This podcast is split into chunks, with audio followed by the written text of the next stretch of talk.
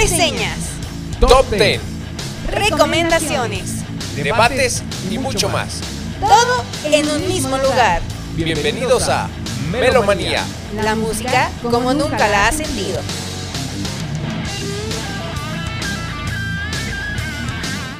Melomaníacos, sean bienvenidos una vez más a este su programa favorito y hoy vamos a estarles hablando sobre todos aquellos mitos, leyendas urbanas o chaquetas mentales que la gente se hace en torno al rock and roll, a la vida de algunos personajes ilustres dentro de la industria musical, rockera, popera y demás.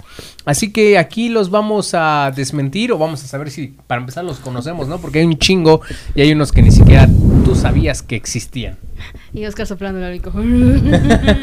Este se acaba de pintar las uñas. las manos.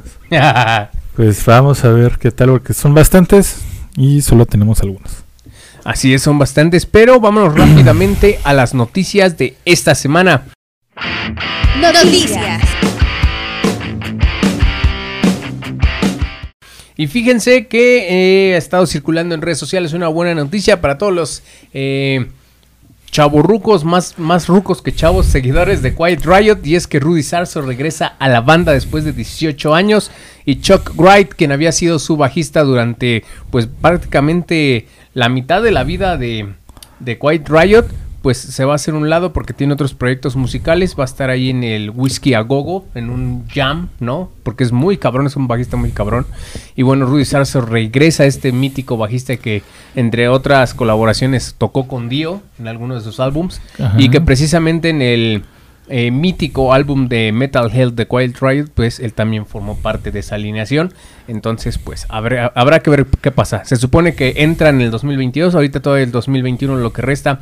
Chuck Wright estará ahí en las filas. A partir del 2022 se integra Rudy para básicamente pues girar y hacer otro disco. Eso es lo que se rumora también con la inclusión del nuevo baterista, porque recordemos que Frank Banali, pues tristemente también este falleció en este año, si no mal recuerdo, a causa del cáncer. Pues es lo que te iba a decir, güey, ya que queda de Quiet Riot, güey. No, Frankie Banali era el único miembro original, güey. De hecho, no. Bueno, no, De pero, hecho, ya no había ningún miembro original en Quiet Riot, pero, pero era el que más tenía, digamos, pero pues bueno, solo a ti te emocionáis. sí, sí. Solo, Porque tengo mi foto con Rudy Suar Sarso, solo a ti como a cinco personas más. que es de origen cubano, ¿no? El, de ascendencia cubana, tengo entendido. No sé. Pero bueno, es un chingón. Cualquiera. Pues son cosas que sí emocionan. Uy, Tom Morello va a lanzar, va a publicar su nuevo disco como solista, en el cual va a incluir algunas colaboraciones con Bruce Springsteen, Eddie Vedder ah, y otras bandas. Se me fueron las bandas. Pero pues, para lo que platicabas en algún momento en el programa de los guitarristas. Y para mí, sinceramente, Tom Morello es de los super guitarristas de la actualidad o de la nueva generación. Entonces siempre va a ser interesante escuchar lo que tiene que proponer. Y por ahí ya va a sonar su primer sencillo, que va a ser un cover de nada más y nada menos que Highway to Hell de eh, ACDC. perfecto. Y fíjate que pues ya salió el Hell and Heaven a decir, muchachos, este año no hay festival.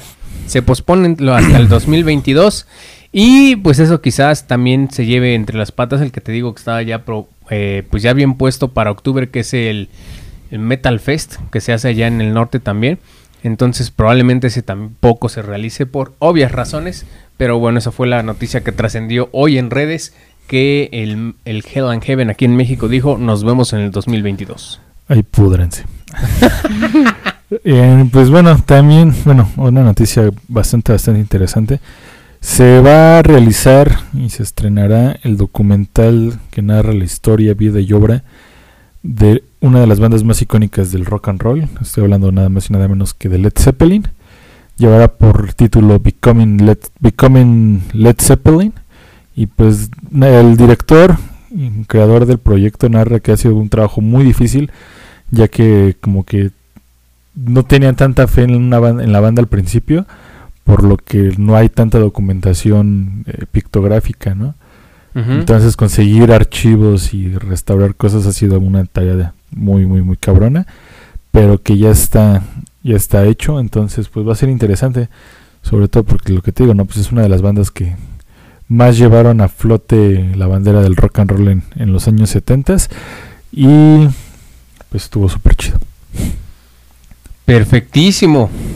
Eh, y en otras noticias, pues, eh, pues ya vimos que eh, CC Top siguió adelante con su gira, con sus conciertos.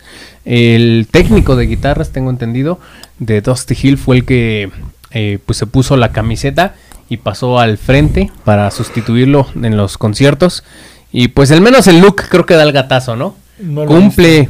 Sí, también, no digo, no es una barba tan exuberante como la tenía él, frondosa y sedosa. pero es frondosa y sedosa, está viejito, trae lentes, entonces cumple con el, con, digamos, pues esto que era, era el sello característico de la banda, ¿no? Estos dos, este, sujetos barbones y con lentes y sombrero. Entonces sí cumple un poco con eso, pero pues dijeron el, el, el, el show debe continuar y pues ahí está este personaje que ha tomado ahora las riendas del bajo ahí en la banda. Sí, que de hecho Bill Gibbons salió a declarar que eh, va a salir un nuevo disco de CC Top, que todavía Dusty Hill alcanzó a grabar algunas algunas tomas, algunas cosillas, entonces pues las van a utilizar y va a salir el disco, pues ya sería póstumo para Dusty Hill y un disco más para la carrera de CC Top. Entonces a ver qué tal. Que no creo que digas, ay no mames, a ver a qué suena, pues va a sonar a CC Top, va, pero pero pues a ver. Así es, así es. Y bueno, este se acaba de estrenar el nuevo disco, ¿no? De, de Dee Snyder que se llama Leave a Scar. Eh, ya has tenido oportunidad de escuchar un par de tomas, han sido videoclips de, de este eh, mítico cantante, ¿no? Ex vocalista de la banda Twisted Sister. Ya no existe Twisted Sister. No, ya no. Ah, No, o sea, no, creo que ya no. Bueno, ya no han tocado, güey. Tiene como años que no han tocado juntos. Pues ese güey es todo Twisted Sister, güey. Básicamente. Pero la neta, ya ves que te comentaba y me dijiste, eh, si no me gustaba Twisted Sister menos. La neta es que no suena Twisted Sister, es metal, güey, no es este rock. Entonces dale una oportunidad, chance y te convence ahí un par de cosillas. Porque sí está chido, no es este, este glam, este hard rock. Realmente se va por el lado del metal. Entonces bastante, bastante bueno. Y casi, pues tiene muchos sencillos que ha hecho videoclips de, de este nueva entrega, ¿no? Huevos con aceite. Estaba pasando por mi No mente. lo aceptaremos. Qué verga, güey.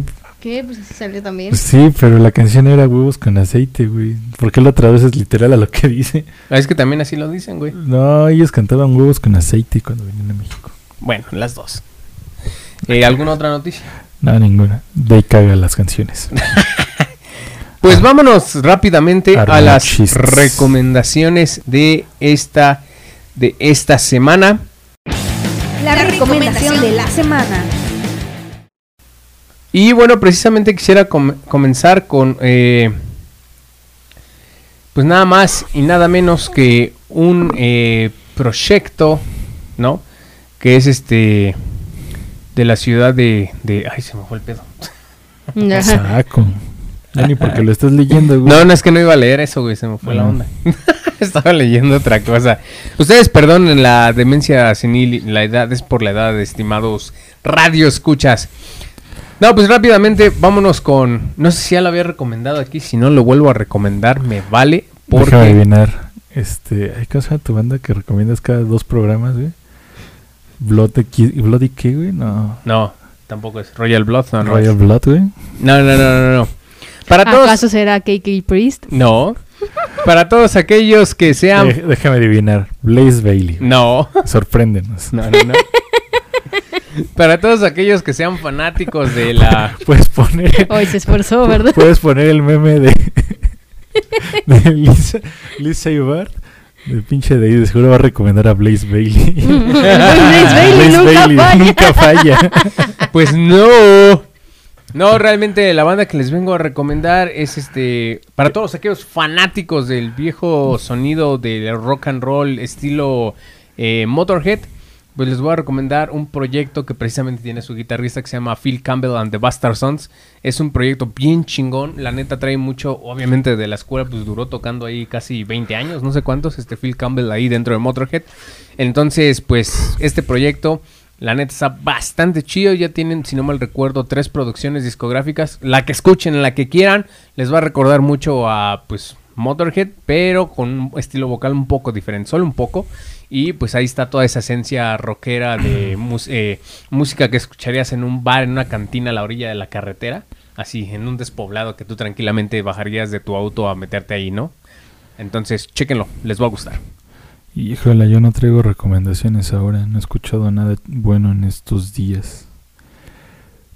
Pero, pues me viene a la mente.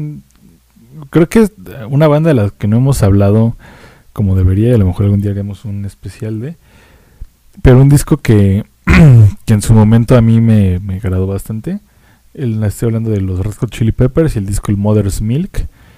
Este creo que es un disco que no está valorado al nivel que tendría que estar.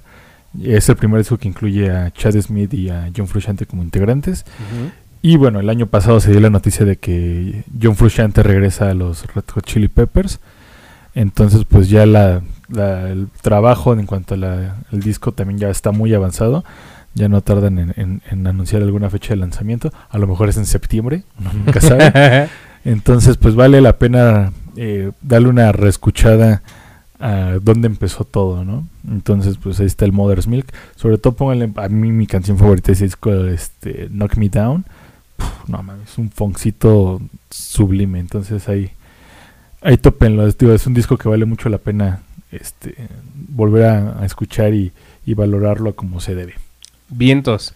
Y bueno, pues ya vamos a adentrarnos a, a tema y hoy vamos a tener la participación de nuestra productora con su voz melodiosa y sensual. Podría ser una voz más sexy. Ah, no es cierto. que nos va a estar recomendando, nos va a estar comentando, mencionando todos estos mitos que hay alrededor. Oh, no, mi estimado, les voy a hacer preguntas y les voy a comentar sobre los mitos. que se prenda esta madre. Ah, sí, producción está produciendo. ¿Qué? Vaya, Eso no me lo no me lo esperaba. Así que, por favor, mientras yo arreglo mi micrófono porque se están cogiendo. En video debe ir así. Es que también el chavo no le sabe. Híjole, ¿qué te están tratando de decir? Que no aprieta. Híjole. micrófono, ¿eh? ¡Listo! ¡Vámonos! Va, ¿con qué quieren que empiece? ¿Con un mito o con una preguntita sobre un mito? Mm. Con lo que quieras, tú eres la productora. Estamos preparados para todo aquí. Improvisamos, es el lema de este programa. Muy bien, vamos con el... Ah, esta a lo mejor es un poco fuerte. Nada, vamos con esa. Muy bien, la primera pregunta que les traigo el día de hoy es... ¿Qué cantante fingió su muerte para escaparse de sus fans? ¿Quién no lo ha hecho? Espera, espera, tengo tres opciones. Déjame darte las opciones. Ok. Tengo inciso A, Elvis Presley. Inciso B, Amy Winehouse. Para los fanáticos que nos siguen, tienen que saber esta respuesta. Y si sosé, Bob Marley.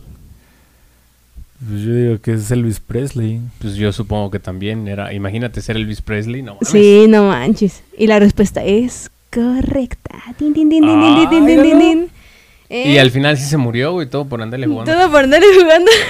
que bueno, hablando de paso, este, chaquetas mentales, dícense, ¿no? Que todavía dice que sigue vivo. Es de esos mitos urbanos que... Pues es lo que me imagino que por ahí va el mito, ¿no? De que vive en una isla y en esa isla también está Pedro Infante y Jim Morrison. Michael Jackson. Juan Gabriel, o sea, creo que es que la, lo que platicaba, lo que tú platicabas la, la, la semana pasada, ¿no?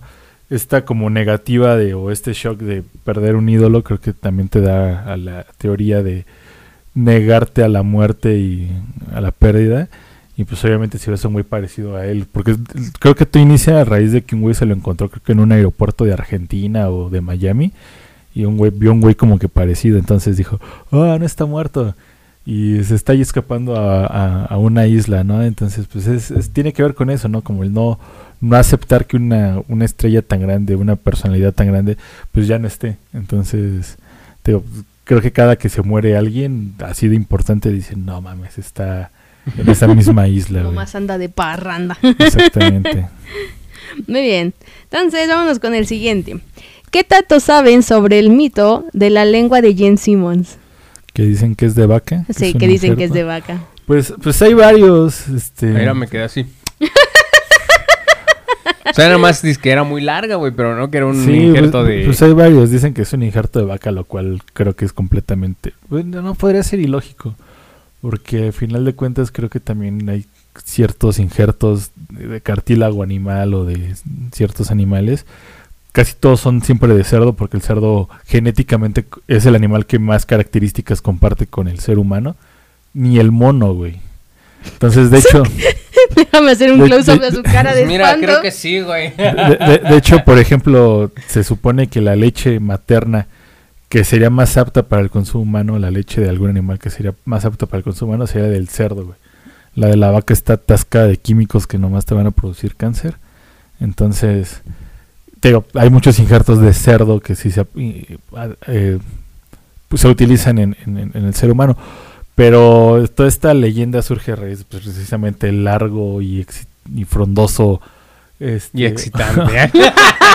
órgano de, de Gene Simmons, ¿no? Entonces, yo siento que es completamente falso. De hecho, creo que él también ya salió a desmentirlo. Pero también estaba la onda de que decían que, que el frenillo que tiene la lengua, Mm. tiene un número específico, ahorita no me acuerdo, no lo tenía, que se lo había operado, lo había recortado para que precisamente la lengua pudiera protruir un poco más y verse más. Sin embargo, él siempre ha declarado que ha sido de, de, de lengua larga. Sí, literalmente De- dice Bueno, que literal es, también. su don. sí, Porque cada, dice cada estupidez de repente, pero. Entonces, y creo que de hecho, no sé, me acuerdo si su hijo o su hija también tenían como que la misma falla genética o la misma alteración genética. Y ha habido también gran- otras personalidades o, o- no personalidades famosas, sino otras humanidad, otras personas que han tenido también esa, esa falla genética. Entonces, pues yo sí digo que sería completamente falso. Falso. Es completamente falso. Sí, huevo, sí. Muy bien, vámonos con el siguiente. ¿Qué tanto saben sobre el mito de Robert Johnson en cuanto a Crossroads? Pues es el mito que dice que es el. Creo que es el, el- el emblemático. mito que inició todos los Sí, yo mitos de los sí. mitos, el papá de los mitos. Es el papá de los mitos, porque recordemos que esto viene del blues y el blues pues es el papá del rock and roll, del rock y de todo lo que vino después. Y cuenta la leyenda que en un cruce de caminos precisamente Robert Johnson llegó, era un cruce así bien específico para que tú fueras a venderle tu alma al diablo y de esa manera fueras en ese, en ese entonces un bluesman exitoso. Entonces esa es la leyenda que yo sé, que de hecho bueno, hasta se hizo una película con el mismo nombre, Crossroads, ¿no? Protagonizada por tu gran amigo Karate Kid. Ralph Macchio. Déjame, Ralph déjame insertar ese. Macchio. Ajá. Y eso es, tú sabes otra cosa. Pues solamente eso, ¿no? Que sí fue muy sonado en esa época debido a que, sobre todo la prematura muerte de Robert Johnson, ¿no? Quien también muere a los 27 años. Y sobre todo la, la gente de, de la época mencionaba que el güey no daba ni un peso por él como guitarrista porque no tenía nada de talento y nada más de repente de la noche a la mañana ya el güey era súper virtuoso. Y aparte se hizo súper exitoso, ¿no? Tristemente creo que nunca dejó una grabación como, como en físico para, para poder escucharlo. Sin embargo, la- la- las leyendas cuentan que sí se hizo muy, muy famoso y que también de la noche a la mañana, así como le llegó la fama y el éxito y la fortuna, la perdió y murió, ¿no? De, de hecho, creo que el- si bien, bien, bien, no mal recuerdo, creo que las causas de su muerte no se aclarecieron también, que digamos, ¿no? Entonces, pues es lo que decimos, fue el mito que inició todo, incluso el Club de los 27, Exactamente. y pues creo que no sé si hay algo más que agregar producción en Pues no, nada más es la su encuentro con pues con el diablo, quien diablo. afinó su guitarra de alguna forma que para yo- que yo- pudiera yo- ser Don Vergas. Yo creo que agregaría uno ahí en, en ese estilo, no sé si lo has escuchado, imagino que sí, lo tuviste que haber visto en la, en la, en la licenciatura, Ah, el violinista. el de Paganini. Paganini, cierto. Que también decían que le vendió su alma al diablo y que verlo tocar era como, como ver el mismísimo Lucifer tocando en el diablo. ¿Puedes poner a Lucifer, el de Futurama, tocando el violincito? Entonces, este, también es uno de los, de los mitos más... más Pues yo creo que ese empezó más bien los mitos. Exactamente, sí. Ahorita me, me vino la memoria. Pero de Paganini lo que tenía era de que él padecía una, un síndrome genético, que es el de eh, Marfa- Farfán, Marfan. Ay, me acuerdo, me van a matar mis amigos fisios. Que lo cual lo te hace es que te da hiperlaxitud. Entonces, de entrada tienes como que las articulaciones, bueno, no, los huesos como que más largos, porque no terminan como de osificar, entonces siguen como que creciendo. Y pues obviamente tus, tus ligamentos son súper flexibles, entonces le daba la oportunidad como de alcanzar notas que solamente él podía con sus largos dedos. Y pues ya después, aparte de que lo, lo adornaba con su aspecto descuidado y que le encantaba meterle morbo a todo esto, pues entonces daba como que la impresión de que sí le había vendido su alma al diablo. Y entonces pues a él le encantaba estar siempre sucio y, de- y desalineado y todo eso. Y que al final de cuentas esto, este mismo síndrome fue lo que le llevó la, la muerte, ya que digo, esta hiperlaxitud pues también hace de entrada que por ejemplo los ligamentos que están dentro del, del ojo, de, de la córnea y del iris, provoca que ya no se este, abre y cierre bien, entonces te provoca ceguera. A la ver. Y en otros casos, toda hiperlaxitud te va a provocar fallas cardíacas, porque va a llegar un punto en el que el corazón no va a poder bombear bien la sangre, entonces te la vas a pelar. Que de hecho, esto ya no tiene mucho que ver, pero retomando esa cosa del violinista del diablo, muchos decían o querían comparar, ¿no? A este violinista contemporáneo David Garrett, ¿no? Síndrome de Marfan. Síndrome de. Marfan. Que decían que también era una pistola, ¿no? Recordaremos que hizo una carrera, pues empezando ahí con algunos covers y todo también acá de... ¿Quién sabe? ¿Quién sabe? Pero ahí está el, el- el mito, ¿no? Y una O al menos eso es lo que la gente cuenta. Exactamente. ¿Qué te iba a decir? Este, una de las grandes personas que también tiene Marfan es este Peter Languila, güey. Para que más o menos identifiquen Oh, cómo es el síndrome ya, ya. de Marfan. Entonces, pues, no le queda mucho tiempo de Este es vida. el estilo de Pitela y la... Exactamente. Así cantaba, así tocaba este este Es Paganini. Paganini.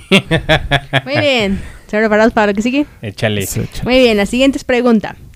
¿Qué operación se habría hecho Marilyn Manson para autosatisfacerse? Se Inciso A, espérame, déjame acabar, Ah, es mi pues. momento glorioso. Pero es que si no sabemos que la respuesta es que se quitó las costillas. Oh, maldita sea, ¿eh? Lo hicieron antes de tiempo, maldición. Con un demonio lo que faltaba. Y aparte también había el mito de que uno de sus ojos era de cristal, ¿no? Una madre. Sí, bueno, yo había de Pepe escuchado eso. Calzada. Chiste local para la gente de Querétaro. No, pues ha, ha- ha habido varios a- alrededor de, de Manson, ¿no? También de- decían, no recuerdo el nombre del actor, pero decían que era el que interpretaba al, a un- al mejor amigo del, del protagonista, la de los años maravillosos. Decían que él era el, actor y que, y que había visto morir a sus padres, por lo cual se volvió loco y entonces hizo su carrera como Marilyn Manson. Pero pues ya también ese quedó, quedó descartado. También el de las costillas, pues incluso también se lo habían, habían ah, adjudicado a Thalía, que por eso tenía esa cinturita, ¿no? Que porque se había quitado las costillas. Pues no sé si sea cierto. El chiste es de que... Bueno, tú que estás más en este pedo, este, físicamente o en el ámbito médico, ¿es posible, güey? ¿Qué no te da po- sostén? Acercamiento Es dramático a la Secretaría de Salud en su logotipo. No, no tiene- no tiene nada que ver. Este, es que más bien tiene que ver, vuelvo a lo, mi- a lo mismo de, de- de hace rato, ¿no? Con la hiperlaxitud o con la flexibilidad que tengas este, tú. No, por ahí hay un chiste de Saturday Night Live donde Will Ferrell era, iba a yoga. Entonces, toda la intención de que iba a yoga era tener la, la flexibilidad suficiente como para autosatisfacerse él mismo. Entonces, está en la plena clase cuando lo logra y le dice el instructor, le dice, oye, deja de hacer eso. Y le dice, no mames, solamente vengo a clases para hacer esto y por fin puedo. Olvídalo. Y luego toda la gente empieza, oye, yo quiero hacer lo mismo que él. Entonces, pues sí tiene que ver con la, con la hiperlaxitud. No sé, nunca se especifica qué costillas son, pero por ejemplo, las únicas que podrías retirar quirúrgicamente y que no te afectaran como que nada, pues serían las flotantes, que son las dos últimas. O, ajá, Entonces, y si bien pues su única función es de inserción de músculos, entonces mm, anatómicamente sí te sí te afectaría, ¿no? Porque de entrada la- toda la pared abdominal se vería afectada, lo cual te provocaría montones de hernias, montones de, de lesiones de espalda, entonces pues ahí se, se podría caer, ¿no? Entonces es falso. Aquí pongámoslo a prueba. Falso. Pongámoslo a prueba, menso. vamos a ver. A ver, compa, te vamos a quitar las costillas a ver qué pasa. Exactamente. No, pues, yo sí siento que, o sea, no se puede, digo. Al final de cuentas, el. Digo, eh, si por algo no han desaparecido estas costillas flotantes, es por, por una función anatómica que, que tienen, ¿no? Creencias de gente pendeja. Entonces, pues sí, no creo que sea cierto. Pues no sé, según esto, Mary Manson declaró que no, que no se había operado en algún punto de su vida y como para qué, según. Sí, Según. y- y- según. pues no, o sea, te digo, eh, si bien su imagen impactante también abarcaba mucho, oye, y a él le gusta mucho especular con todas estas creencias y todas estas cosas que van a asustar a las tías panistas, este, pues no quiere decir que sea cierto, ¿no? Incluso por ahí existe la leyenda de que en algún concierto Twiggy Ramírez, en pleno concierto, se le empezó a chupar, ¿no? O sea, Twiggy a Marilyn Manson. Entonces, pues... no Y también Lo- los mitos de que se daba unos encerrones, ¿no? Y se ponía así con un buen de morras. Ah, ese sí no me lo sé. Sí, también corría ese rumor de que se daba así sus encerrones en un hotel, pero así para meterse cualquier sustancia y estar este poniéndole duro contra el muro con varias mujeres a la vez. Y todo esto como para estar siempre en ese personaje y poder escribir lo que iba a escribir en su próximo álbum, ¿no? Como de inspiración. Entonces ese también es un mito por ahí urbano que se dice de Marilyn Manson, quién sabe. Pues solo lo sabrán. Esperen su autobiografía. Excelente servicio. Muy bien, la siguiente es: Kate Richards se fumó las cenizas de su padre, ¿cierto o falso? Pregunta, ¿vas a meter ahí los...? Es que hay varios de Keith Richards, ¿no? Eh, sí, hay muchos, pero vámonos con este. Yo digo que se cabe, o sea, fácil ese De, entra- de entrada es falso. ¿Cómo te vas a fumar unas cenizas, güey? No se podría. inhalar, sí. Inhalar sí, fumárselas no. O sea, al final de cuentas hasta el mismo cigarro, cuando ya es ceniza el tabaco, pues, se cae solo y a ver, fúmatelo, pues no se puede. Aspirar a lo mejor, ¿no? O inhalar. Yo creo que es falso, o sea, no sé. eh, si bien es un... Está el otro, ¿no? De que se en un procedimiento se cambió toda su, cambió toda su sangre para Sí. purificarla y, y aguantar más. Y de hecho, no sé si recuerdas en la película de, de Rockstar. Hay una escena que hacen como alusión a eso. Donde está, no me acuerdo si el bajista o no me acuerdo quién de la banda, que está en un procedimiento donde también están transfun- transfundiendo sangre y le están retirando la suya. Mm, sí, sí, sí. Entonces, pues es, yo, eh, bueno, en ese aspecto creo que sí, también es un procedimiento médico que no se podría hacer, porque al final de cuentas es de que lo que la quieras purificar, o sea, tendrás que retirar toda la sangre primero del organismo eh, para poder como limpiarlo y luego transfundir, porque es, como si vas llenando un vaso de agua con coca, o sea, se mezclan en automático, ya no puedes decir que si era agua y que era coca, ¿no? Entonces, pues creo que no, no sería nada útil. Y lo de las cenizas, pues sí, no creo que se pueda fumar ceniza. A lo mejor lo intentamos algún día, ¿no? No, con, Pongámoslo a prueba. con- con las cenizas de Jasper. Ah. Entonces, ¿qué dice la audiencia? La audiencia dice que fue un rumor inventado por él y luego desmentido por él mismo. Ah, o sea, se, en la teoría sí lo hizo, pero o sea, lo dijo para una entrevista, pero después de eso Ah. lo desmintió diciendo que fueron cenizas para un arbolito, entonces De, no de- sé. de ¿le seguro también andaba bien güey cuando dio esa entrevista. Que por ahí el, el conductor de Telehit, Claudio Rodríguez, en una, eh, en una ocasión lo- le tocó entrevistarlo y decía que era de las entrevistas más agradables y amenas que había hecho en toda su carrera profesional. Que porque Keith Richards es una persona súper alivianada, que, o sea, el güey sabe quién es, pero no lo manifiesta. o sea, es como si platicaras con, con no sé, no sé si has- a ver, vas a una tienda de discos, con Javier de, de Rockland, ¿no? Que, o sea, te pones a platicar y ahí está, dice. De hecho, mi entrevista estaba pactada para que durara, no sé, una hora. Y decía que Keith Richards le dijo, ¿no? Que si él le seguía trayendo cajetillas de cigarros, él podía seguir hablando y hablando y hablando. O sea, simple- simplemente quería seguir fumando, ¿no? Entonces, digo, pues, probablemente cuando dijo esa declaración lo dijo en tono de broma o Sí. andaba ya medio alcoholizado o algo así. creo. Entonces, hay que, que ahí lo interesante sería más bien saber el mito, ¿no? De cómo es que los Rolling Stones han aguantado Sí, tanto, ¿no? mames.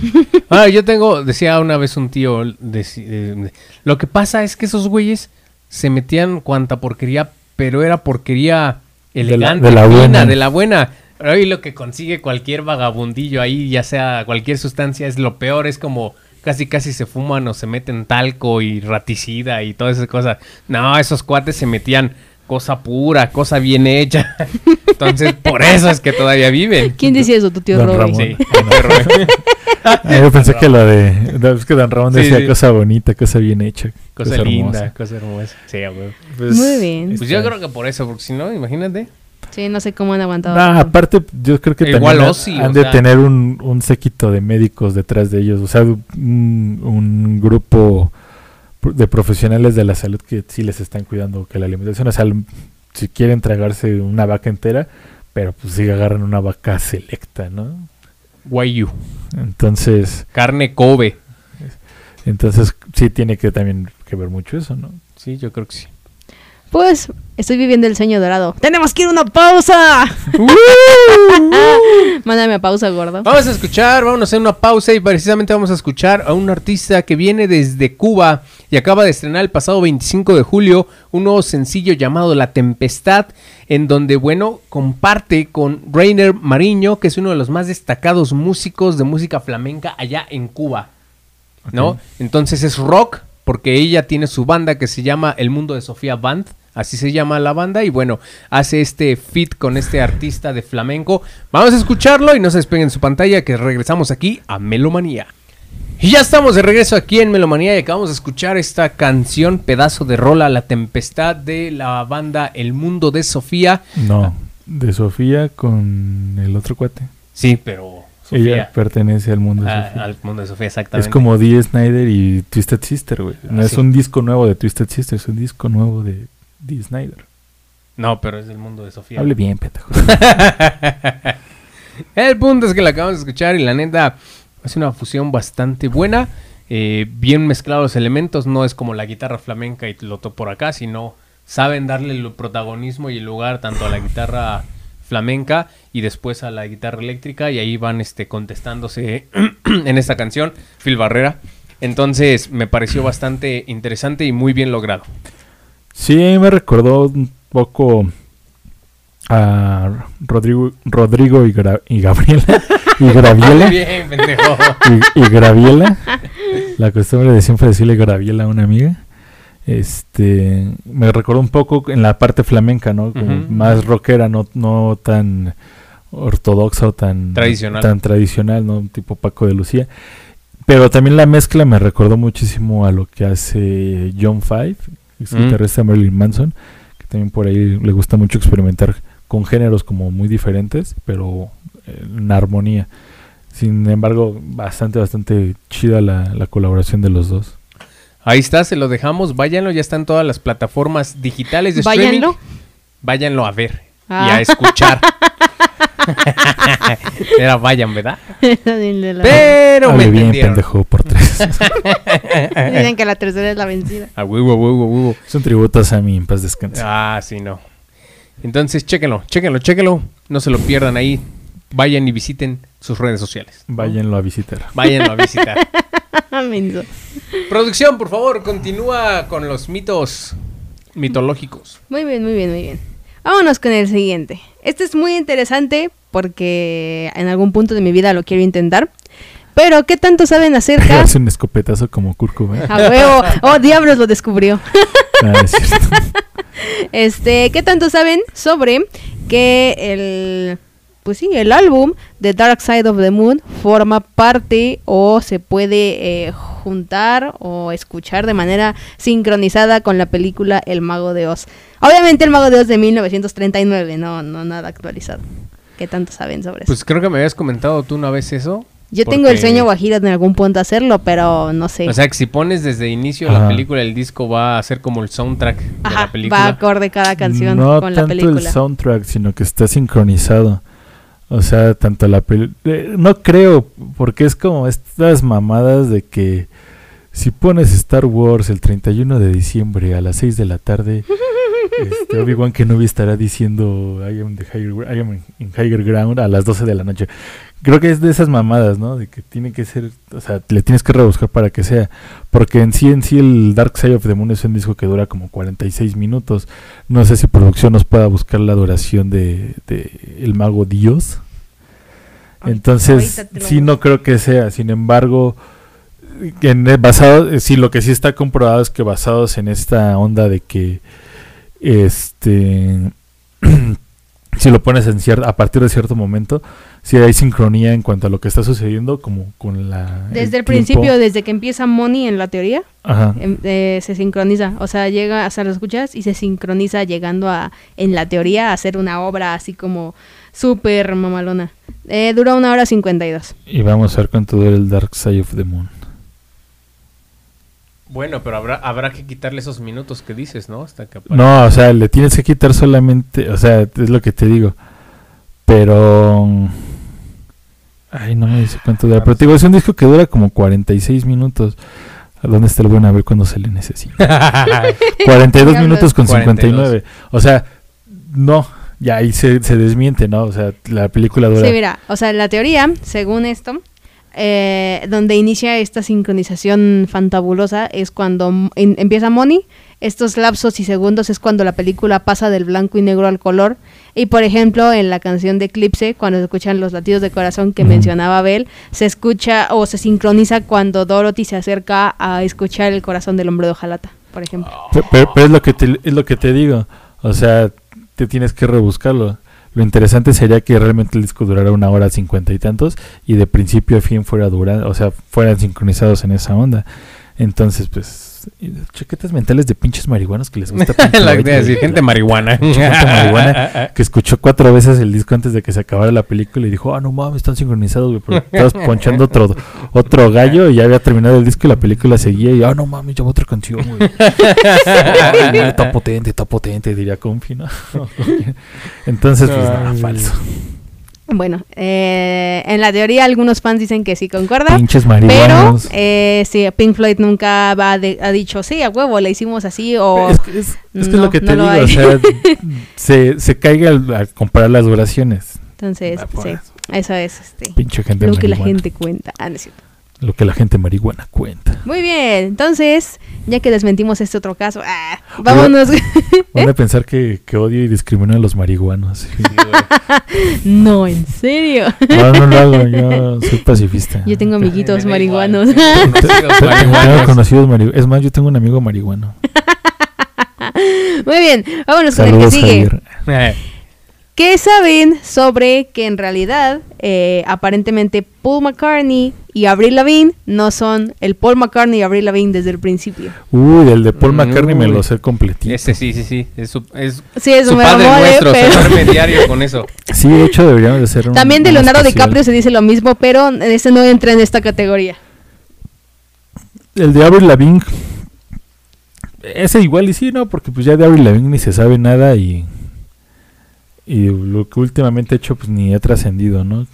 Creo que también refiere a esa onda como de esto, de querer revivir a un artista que ya está en decadencia. Sin embargo, el de Paul McCartney, cuando ocurrió, eran los Bills estaban en, en su top, ¿no? Estaban en su Su máximo apogeo. su apogeo. Entonces, pues el mito surge a partir de una llamada telefónica a una estación de radio, donde el, el güey comenta y le dice al locutor que tiene información ultra secreta de que Paul McCartney acaba de fallecer en un accidente automovilístico. Y creo que solamente se publicó, se corrió el rumor. eh, esto fue creo que en Estados Unidos donde surge este rumor.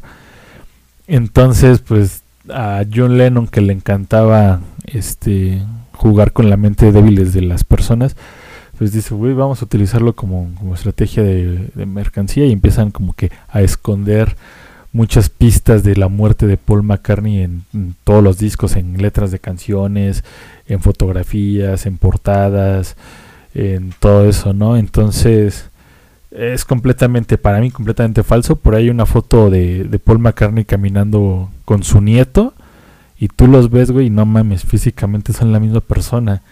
Eh, un Paul McCartney de, de los años, no sé, güey, de 60, 50, es la viva imagen su, su nieto, güey. Entonces, eh, eh, aquí para producción va a poner el meme de, imagínate gastarte lo que te gastes en, en operaciones para que tu hijo termine pare- pareciéndose a Cristian Nodal, güey, o saliendo como Cristian Nodal, ¿no? O sea, lo mismo pasa, ¿no? También hay otro meme por ahí, ¿no? De, de la genética nunca te va a mentir, ¿no? De esta como supermodelo coreana o, o japonesa o china. Y salen sus hijos todos feitos. ¿Sabías que, ¿sabías que eso es algo falso también? ¿De qué? Esa foto que mencionas. Ah, bueno, pero a lo que voy... Hablando de rumores, esa fotografía es, es a lo que falsa. voy, o sea, te puedes operar lo que quieras, pero no puedes cambiar tu genética, no puedes cambiar tus genes. Entonces, te digo, el nieto es la viva imagen de que es, es falso. Además de que yo siempre he dicho, güey, güey, puedes operar a una persona para que se parezca y quede idéntico porque lo ha habido, ¿no? El este güey que, que se operó para parecerse a Superman y quedó idéntico a. Superman. La chica o el Que chico que ser- también... Hay una que se operó para ser como Barbie, ¿no? Ajá, También. Barbie. También existe un Ken Un humano. Ken, exacto, o sea, y, y quedan, ¿no? Pero, ¿cómo les operas el talento, güey? O sea, ¿cómo, cómo haces que el, el nuevo folk, como le llaman, siga creando éxitos musicales como los que creaba Paul McCartney, ¿no? Y tenga esa sensibilidad para escribir canciones y esa idea, ¿no? Para, para poder hacer. Por ahí había cosas que, que decían, no, es que en esta fotografía se ve que está tocando con la mano derecha cuando Paul McCartney era zurdo. Güey, te puedo asegurar que... La te- volteastrán. Ajá, güey, esa es una u otra. Estoy seguro que Paul McCartney, güey, en su genialidad, güey, no dudo ni tantito, güey, que haya intentado tocar como derecho para poder sacar alguna canción o para hacer la instrumentación de alguna canción, güey. Porque así de cabrón es ese, güey. O sea, no dudo tantito. Si, si él solito ha grabado discos completos donde él toca todo, no dudo también que haya hecho eso para probar nuevos instrumentos o nuevas este, técnicas de. Entonces, pues, pues esa sí, para mí es mi favorita de decirle, ay, sí, güey, gente pendeja. Pues sí, en realidad sigue, o sea, sí siguen siendo los mismos, pero pues la gente, o sea, lo que mencionas es la historia de Paul McCartney completamente y la de Avril Lavigne es que no se sabe si por una garrapata o que se suicidó por la muerte de su abuelo. Eh, terminó con su vida en el 2003. Sin embargo, pues obviamente todo esto se levantó a raíz de que su siguiente álbum, que o sea, creo que fue después del Complicated, o sea, el siguiente álbum fue como super emo, entonces como que la gente dijo, oh no, lo cambiaron, pero en realidad no, todo es falso. Sí, además por ahí se, se puedes conseguir el fragmento de la entrevista, de, no me acuerdo si es con Jimmy Fallow o con alguien, pero le pregunta esto y le dice, oye, ¿es cierto que estás muerto?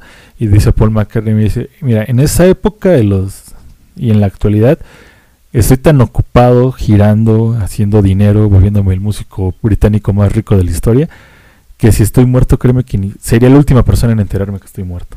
Entonces, eh, Huevo, huevo, sí, huevo. falso. Pero, es- pero, pero fuera de eso, eh, yo creo que algún día hay que, hay que hablarlo.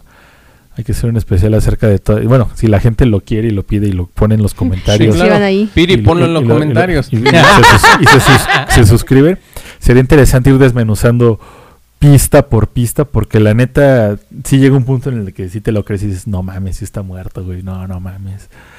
Me lo- me- o sea, pero pues en fin. Bien, vamos con el siguiente. ¿Qué más tienes? ¿Qué más tienes? Dispara. ¿Qué me pueden decir sobre que David Bowie era un extraterrestre? Ah, pues eso también se lo creó, ¿no? O sea, él con su... ¿Te, te- te acuerdas de la.? No sé si te, acu- te acuerdas, pero ahorita a ver si producción puede meter la, la imagen y no nos metemos en pedos legales. Cuando se estrena la de Batman v Superman, este, habían transcurrido como cuatro o cinco meses que había fallecido David Bowie. Mm. Entonces, eh, una de las notas donde daban la muerte de, de Superman también incluían a David Bowie y decía: Volvieron a su planeta. o sea, haciendo referencia a esto de que David Bowie era extraterrestre. Pues Pues- es que era parte de su mismo personaje, ¿no? Era aparte, pues una de estas personalidades, ¿cómo se llama? Andróginas. Andrógina. Pues sí. Entonces creo que tenía esa como versatilidad o facilidad para cambiar su pues, exterior y hacer tantas cosas random. A- aparte, a él siempre se le conoció como un camaleón porque se iba adaptando a lo que estaba de moda, ¿no? Entonces creo que también tiene que ver con el hecho de, por ejemplo, que la reina de Inglaterra es reptiliana y cosas mamadas así, ¿no? Y yo creo que tiene que ver con esta onda de que a lo mejor su actitud y su forma de escribir y sobre todo yo creo que este disco de, de Space Oddity o algo así se llamaba, de donde venía la de Mayor Tom y cosas así, como que de ahí daba como que pistas de que era alguien que había caído en este planeta y que era, te- tenía la nostalgia de regresar, o sea, como, como E.T. Y, y- y aparecía los viernes como Alf. y tiene una voz graciosa como Alf. Referencia a Simpson. Pero, nada, no creo. O sea, también yo creo que. El, que el que está más interesante, no sé si ahí lo tenga producción, pero de una vez lo hablamos. de que tenía una relación homosexual con Mick Jagger. Incluso no me acuerdo si fue una ex esposa de, de David Bowie o una ex esposa de Mick Jagger, quien declaró que en varias repetidas ocasiones los llegó a encontrar encamados y empiernados, güey. Oh, pirro. Entonces, David Bowie, él sí, eh, de él sí te, te- se puede declarar y él se declaró que era una, una que, que era bisexual. Entonces, ahí lo que sería más bien sería romper como que esta imagen de, de, de- de Mick Jagger, del super sex symbol hetero y el to- todas puedo. Pues ¿no? se ha rumorado mucho de eso porque yo recuerdo alguna vez que Y en la- la y- facultad se hizo pues como un simposio que tenía que ver precisamente con este tema de las sexualidades y de todo y al final nosotros tocamos y dentro de las entre rolas ustedes. Uy. No, y dentro de las eh, rolitas que había, pues precisamente escogimos de personalidades icónicas que en teoría pues son gays, ¿no? Ujú. O se les conoce. Entre ellas me saltaron dos, porque obviamente Ay. Breaking the Law. si, no, si no fue con tu consentimiento, de, denúncialo. Cuéntaselo a quien más confianza le tenga. Paréntesis, chiste feo, pero yo te creo, güey. Yo te creo. Mira, eh, Breaking the Law, pues ya sabemos, Rob Halford, gay, ¿no? No hay problema con eso. Pero obviamente tocamos la de Painted Black, si no me Painting recuerdo. Black, ajá. Y entonces era ahí como, bueno, no sé. niño, seguro. niño, deje ahí mi gel antibacterial. Y la niño. otra tocamos Rock and Roll de Led Zeppelin. ¿Quién, güey? El cantante también decía Robert que era Plant? gay. No Sí, creo. sí. Alguna- hay algunas fotos en blanco y negro donde está con un güey gordo ahí muy acarañosito. ¿No las has visto? Güey, ese es Peter Grant, güey. No sé, bueno, se rumora, Bueno. se dice. Tú, pensé Ya, que tú sabías más de pues Robert no. Plant hablando de eso. No, no, no. Ya lo veremos en el documental de Becoming Led Zeppelin. A ver si hablan de eso. Pero yo de Mick Jagger también no lo dudaría. O sea, al final de cuentas creo que... eh, Igual, a lo mejor hasta en una de esas sale Gene Simmons. Yo tengo la teoría de que también estos cabrones llega un punto en el de que se han mentido con tantas mujeres, güey, que han probado tantas cosas con mujeres, güey, que en este experimental es como con las drogas, güey, llega un punto en el que ya te metiste tanto la marihuana que ya empezaste a pensar que el- la película del Mago de Oz y Dark Side of the Moon coinciden, güey, y empiezas a experimentar con otras cosas simplemente por ese, eh, ese eh, experimente, ¿no? Por así decirlo. Es- y es- no sé, es como cuando llevas toda una semana de estar tome y tome Coca-Cola, güey. Bueno, refresco. Ups. Este, Patrocínanos. Pues va a llegar un punto en el de que ya tu mismo organismo te pide otra cosa. ¿no? Entonces creo que por eso no dudaría ni tantito que sí ha tenido sus resbalones el Mick Jagger con, con David Bowie, ¿no? Aparte, pues yo creo que para la época sí David Bowie era como de las de los músicos más pinches guapos de, este planeta, güey. Entonces, ahora sí como si vas a jotear, jotea bien, güey. ¿no? Sí. Su heterocromía prendía cualquiera. Entonces, entonces, ajá, entonces creo que no lo dudaría ni tantito. Está interesante, está muy interesante, ¿no? Que al final de sus días de mi Jackie dijera diciéndose la neta, sí, tuve mis aventurillas y como, sexuales con. uy, cumplí el sueño de muchos. Exactamente, ¿no? Exactamente. Entonces, pues, está interesante. Pues sí, todavía no se ha desmentido nada de lo, o sea, lo original que si era un extraterrestre no, porque pues como era su, su aura super alienígena y aparte pues lo, lo cimentó muchísimo en muchas películas, ¿no? Entonces eso era algo muy chido de David Bowie. Aparte, me imagino la autopsia de David Bowie abriéndose el cráneo como la de Hombres de Negro. ¿no? Muy bien, entonces vámonos con el que sigue. Esta es pregunta, ¿sabían que Charles Manson quiso ser un rockstar? Sí. La cara del Day. Sí. El loquito este que mandó a Sí, sí, matar, sí, que sí, salió sí, en con la su de hace una secta. vez en Hollywood. Ajá, Ay, no ajá, mames, ajá. que lo conoces por eso, güey. O sea, tiene más historia ahí, pero Sí, bueno, de- ajá. de Que lo hecho, por loco. Ah, Sí. Este tuvo varios como que intentos y donde quiso agarrar más como que fama fue con la todo el movimiento hippie de los sesentas.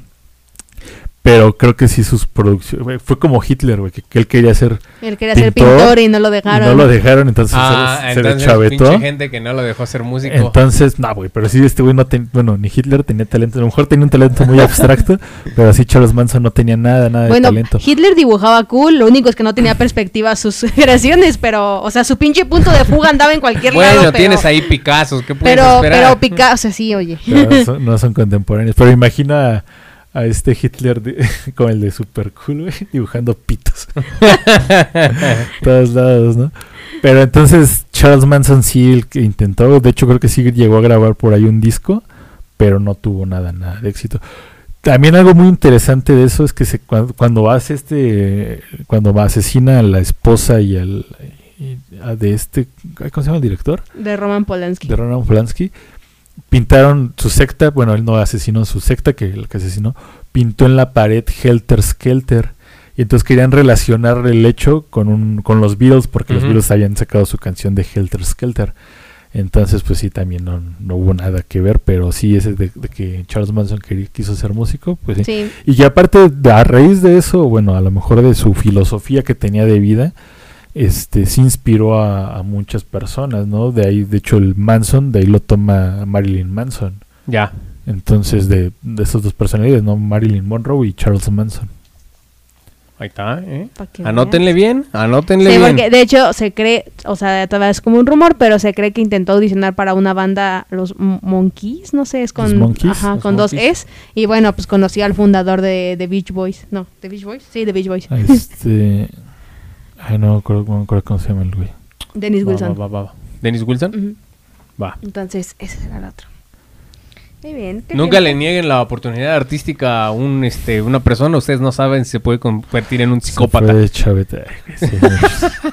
Muy bien, vámonos con el que sigue. Eh, yo digo que esto ya lo habíamos hablado un poco, pero todavía forma parte como del rumor. Digo, ya lo estuvimos viendo y creo que vamos a verlo también Lemis en el Dios, documental. sí. Quizás. Pero, ¿Sí has visto esa eh, ¿qué película, tanto saben? Supongo que Oscar tiene más noción de esto sobre eh, el vínculo con el ocultismo y Led Zeppelin. Pues ya lo habíamos platicado en el. en Es que tenemos muchos fanses que no han visto cosas. Pero. Piri se la sabe. Pues sí. Jimmy Page, él sí se declaró fanatismo del ocultismo. De hecho, compró la mansión de Alison, de Alison Crowley. Este, ahí grabaron el Led Zeppelin 4. Los cuatro símbolos que utilizan en, en- el Led Zeppelin 4, pues eh, John Bonham y Robert Plant, no, John Paul Jones, los toman de la, de la simbología, creo que nórdica. Y Robert Plant lo toma, creo que de la simbología griega o algo así, que él toma la pluma del- de los escritores y de los de los poetas. Sin embargo, Jimmy Page, su símbolo, él lo crea, nunca nadie supo de dónde lo tomó, pero decían que, que ese como soso que dice, que era el nombre de un demonio y cosas así. Entonces también está la leyenda que vendieron su alma para ser súper populares y la chingada, que Jimmy Page tenía sus sesiones ocultistas y espiritistas ahí en su mansión. Él no ha ni declarado nada para negarlo ni para confirmarlo, simplemente le dan risa. También está la leyenda de que si tocabas al revés, este Starway to Heaven en algún punto escuchaba My Sweet Satan, My, My Sweet Satan. Antes que estaba pensando en español. Mi dulce Satanás, ¿no? Entonces, pues no, pero sí surge de ahí de que pues, debido a eso fue que le ocurrieron tantas desgracias, ¿no? La muerte del hijo de él, un accidente que tuvo Robert Plant, la muerte del hijo de, de Robert Plant, la misma muerte de John Bonham, todo eso. Que entonces, pues, eh, pero, pero es lo mismo eh, ligado, por ejemplo, a lo de Black Sabbath lo que te iba a decir. que también decían que el éxito de Black Sabbath fue a raíz de que fueron a una sesión donde no me acuerdo si estaban exorcizando o matando a un brujo y que ahí les dijeron que tenían que a partir de ese momento portar cruces al revés, Ah. y no de lo contrario la, la, la maldición les iba a caer, los iba a perseguir. El Conjuro 4. Los Warren conocen a Black Sabbath. No, pues precisamente todas estas bandas, Pero- sobre todo esas de los 70 estuvieron muy, muy rodeadas de todo este misticismo de que se hicieron tal o cual cosa, ¿no? Ahí ya tienes dos bandototas, Black Sabbath y Led Zeppelin, y las dos están envueltas en Sí, toda que, esta que cosa. igual también en ese entonces, y ese sí lo ha declarado Geezer Butler, que él sí estaba muy interesado en el satanismo y en el ocultismo. De hecho, Black Sabbath procede de un libro que también se llama Black Sabbath, que es, creo que también de Crowley, de Crowley o de... Ahí había otro, se me fue el nombre. Pero él sí decía, y de, hecho la canción de Black Sabbath Exactamente. eh, surge a raíz de que eh, Geezer estaba leyendo el libro de Black Sabbath y en, en- en- lo terrorífico que tiene el libro y todo lo que narra, yo no lo he leído, no sé ni de qué trata, es cierto. Este, en la noche empieza a tener estas, estas alucinaciones y de ahí surge la canción, ¿no? Entonces, pues, será verdad, será mentira, pero pues está Será interesante. del otro día. Sí, yo digo que pues la verdad es, es falso, ¿no? O sea, al final de cuentas, si tú tuviste, bueno, ellos sí lo hicieron, pero siempre he dicho que si tú tienes el acceso a fuerzas de, de ultratumba y que te van a predecir y te van a ayudar con cosas, pues hazlo para ganar millones, ¿no? De forma fácil, no teniéndote que exponer a hacer giras extenuantes durante toda tu vida, güey. ¿Quién va a querer hacer eso? Muy bien, vámonos con otro más. Existe un cómic impreso con la sangre de Kiss. Oh, eso Ah, está interesante. cabrón. Y de hecho, creo que ese sí es cierto y fue declarado por Kiss. Este, en esta Kissmanía donde vendían todo. El de ahí. ¡oh, oh! Todo, calzones, todo. Todo, o sea, Condones, le- ataúdes. jugot, juguetes, Ju- ataúdes. juguetes. Tenían su, Es que- su puesto. Jugoso. jugos. Jugos do- Doña Kiss.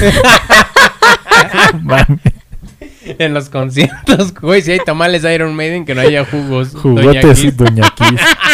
Entonces, no. Pero, pero- pero este creo que sí, o sea, pero ellos mismos lo hicieron como precisamente para fomentar esta mer- este merchandising y esta opción. Pero, o sea, no es de que toda la tinta se imprimió con su sangre, Era sino que una gotita, ¿no? ajá, Ajá, t- tenía- cierta un, un, este tubito de ensayo de, lleno de sangre y la mezclaron con la tinta y lo publicaron. Entonces creo que ellos sí ya declararon que sí es cierto.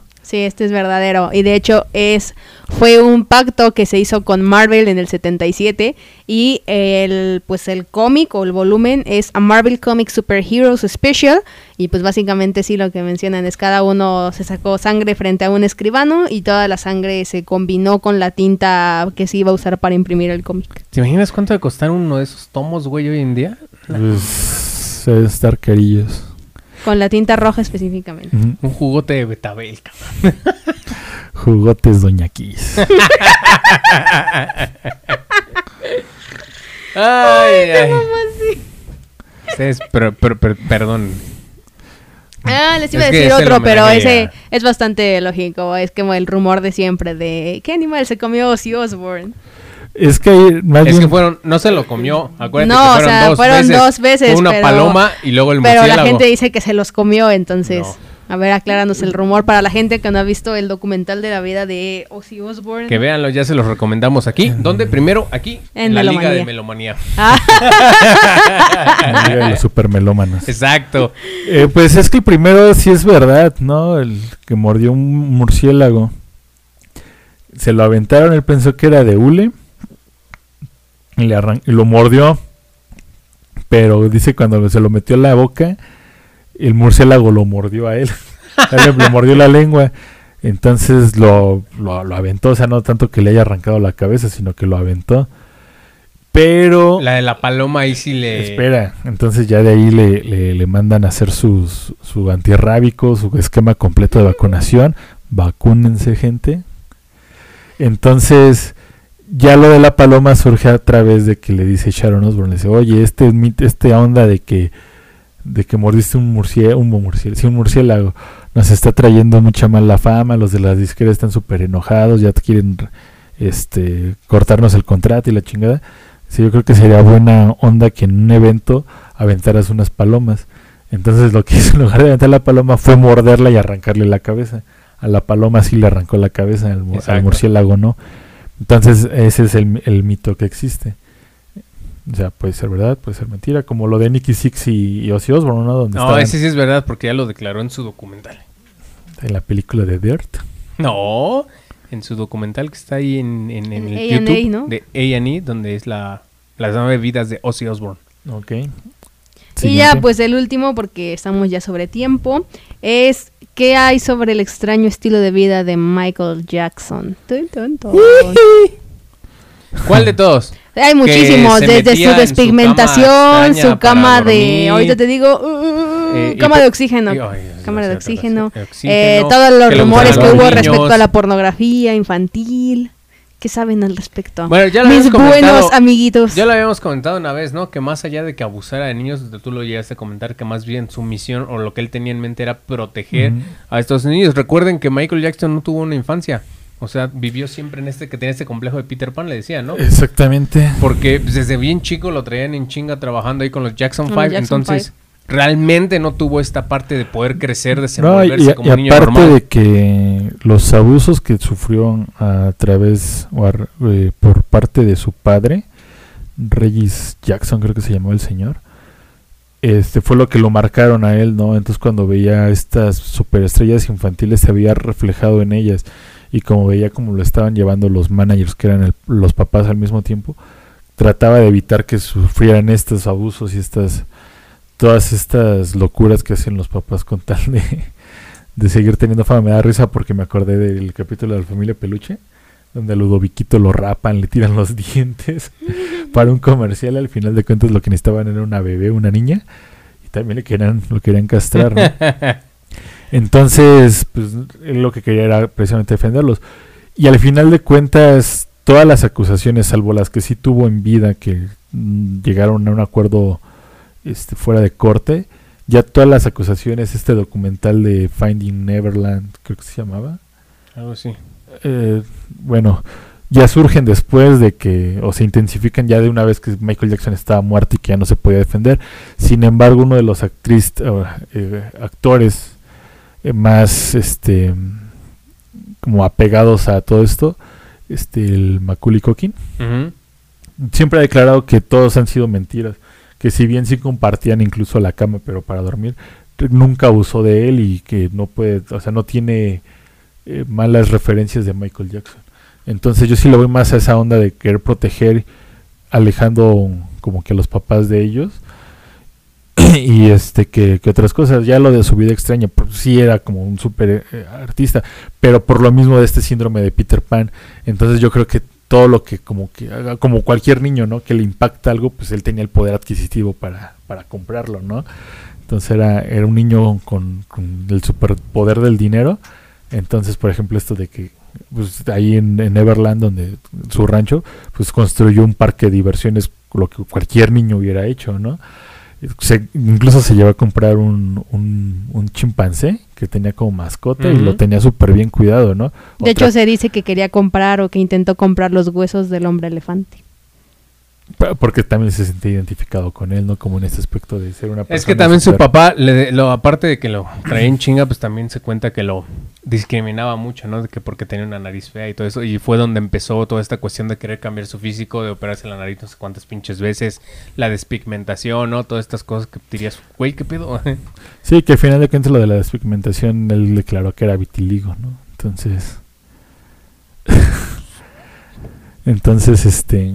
Pues, pues, solamente, ya solamente él sabrá, ¿no? O sea, si hay muchas cosas que sí eran ciertas, ¿no? Lo de la cámara hiperbárica, pues. Otra cosa que cualquier niño hubiera hecho. Es, es una cama que te renueva.